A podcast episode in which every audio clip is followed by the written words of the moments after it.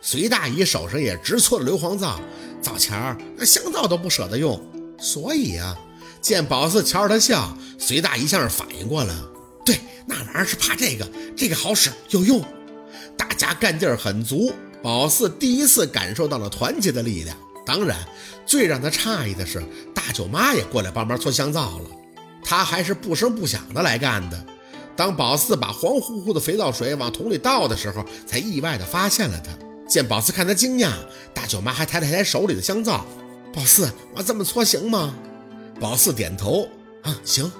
大舅妈不好意思笑笑，啊，那我就继续干了啊。都是村里人，咱得出一份力呀。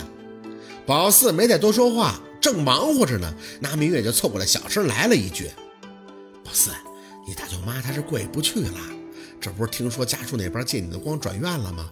省了老些的医药费了，这才上赶子来帮忙的。还算是他有点良心。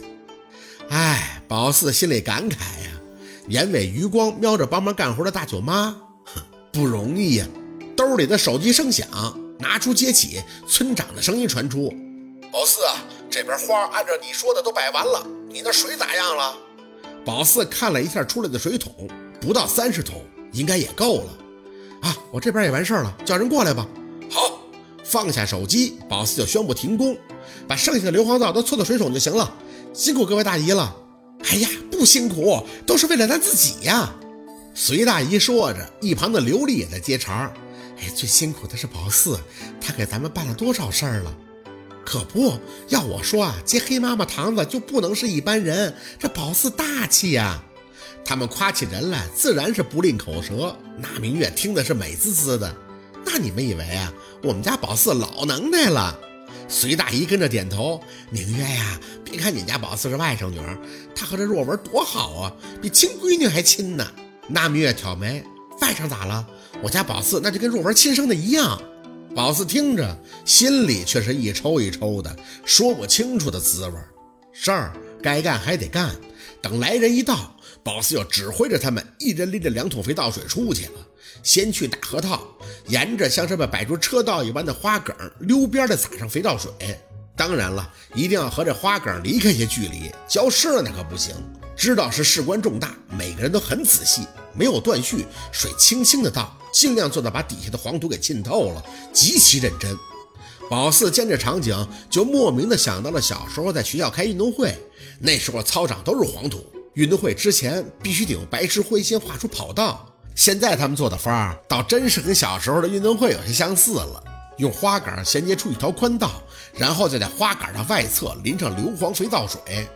这条人工做出的宽道一直延伸到六号哨所的山底下。浇完以后，正正好好还剩下三桶。村长看着宝四皱眉：“宝四，这三桶就没用了吗？”“不，有用，这是宝四故意留的，不然早就被用了。”指了指六号哨所的方向：“现在上去把这三桶水倒在那堆碎石乱瓦上，我保证今天晚上他们就会倾巢出动了。”村长有些惊讶：“为啥呀？”宝四笑了：“哼，因为他们最恨的就是硫磺的味道。”说着，宝四指了一下这个用花杆和水浇灌出来的道儿。村长，你知道我这么做的用意吗？村长懵懵懂懂，呃，知道啊。那花儿你不是为了到时候烧完了起烟吗？怕他们往回跑啊。可这个花儿要是不起火，你怎么能保证他们就跑直线呢？宝四看着村长反问：“这个火知道怎么起？嗯，宁愿起晚，不可以起早。”否则呀，要是尸尾子都没出来，那就引不到河边上。那但是这花杆要是不着火，他们就不会害怕。要是跑散了怎么办呀？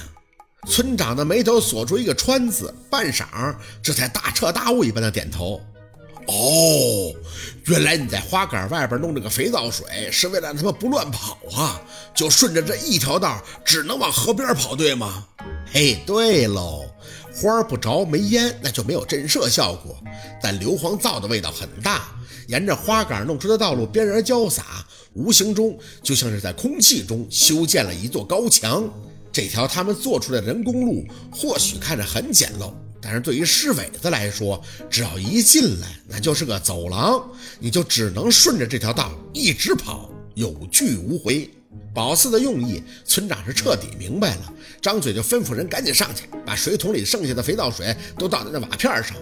不过这一下倒是有人迟疑上了，村长没带家伙事儿啊？没事，我上。宝四接过一桶，示意小六接过两桶，拿出手机看了一眼时间，下午三点，没问题。村长看宝四这样，倒是着急，咋能让你去呢？你们怕啥呀？宝四说了，白天没事儿。没出息的，咱白山村的小伙子不能这么怂啊！要害怕的话，就我上。别，村长，我来吧。有人响应了。其实人家也不是真怕，主要是没带东西，就是比较没安全感。加上小六又上去两个小伙子，一人拎着一桶。宝四呢，还是执意的跟上去了。咋说的，作战经验只有他有。还有最重要的一点，就是三桶水一定要倒到点儿上。说不紧张那是假的。一到上面，簌簌声的，给你的感觉就若若无的听到。宝四四处的打量了一圈，指了指韩林奶奶一个坟附近，这边倒一桶。小六点头，紧着神经把一桶水倒了下去。哗啦一声，硫磺味道四起，石头瓦片移动的吱嘎声当时就也大了。宝四加快速度，又指指移动的瓦片，那儿一个小伙子过去，哗的又是一桶，嗖嗖。宝四循声看见草磕子，胳膊一抬，那儿。小伙子没动，为啥？那尸尾子油亮的脑瓜子从草里边探出来了，这这这么大！宝四急了，两步上前抢过他手里那桶肥皂水，对着油亮的脑袋大力的一泼，走你！眼见那个大了几圈的东西被热水烫了似的抽搐，牙一呲，双眼竟然一瞬间变得血红！我去，眼睛还会变色呢！心里一惊，桶一扔，宝四就转身跑。想说走来着，怎么都想着潇洒一点，但这关键时刻还是别装了。好在一路算是有惊无险。等到山脚下的村长一见到他们，也不由得吐出口气：“哎呀，没遇到啥吧？”他们几个杵着膝盖，只顾着倒气儿了。这跑得太急了，就听那身后有要炸屁的动静。老实讲，那真是紧张啊！哎呀，村长，那个，哎，那个太大了。最先看见尸尾的小伙子喘了会儿粗气，就开始跟村长形容：“哎呀，我天哪，跟羊羔子差不多，眼睛这眼睛血红血红的，嗯，这么邪乎。”村长瞪眼，这宝四也纳闷，怎么还能红眼睛呢？猛地反应过来，头，任何团队总得有个长得别出心裁的领导人嘛。宝四，这个没事儿。宝四哈着腰摆摆手，一视同仁。村长见宝四这样，也拿出了些长者的风范，小手一背，对，咱们村还能怕这个？哼，笑话！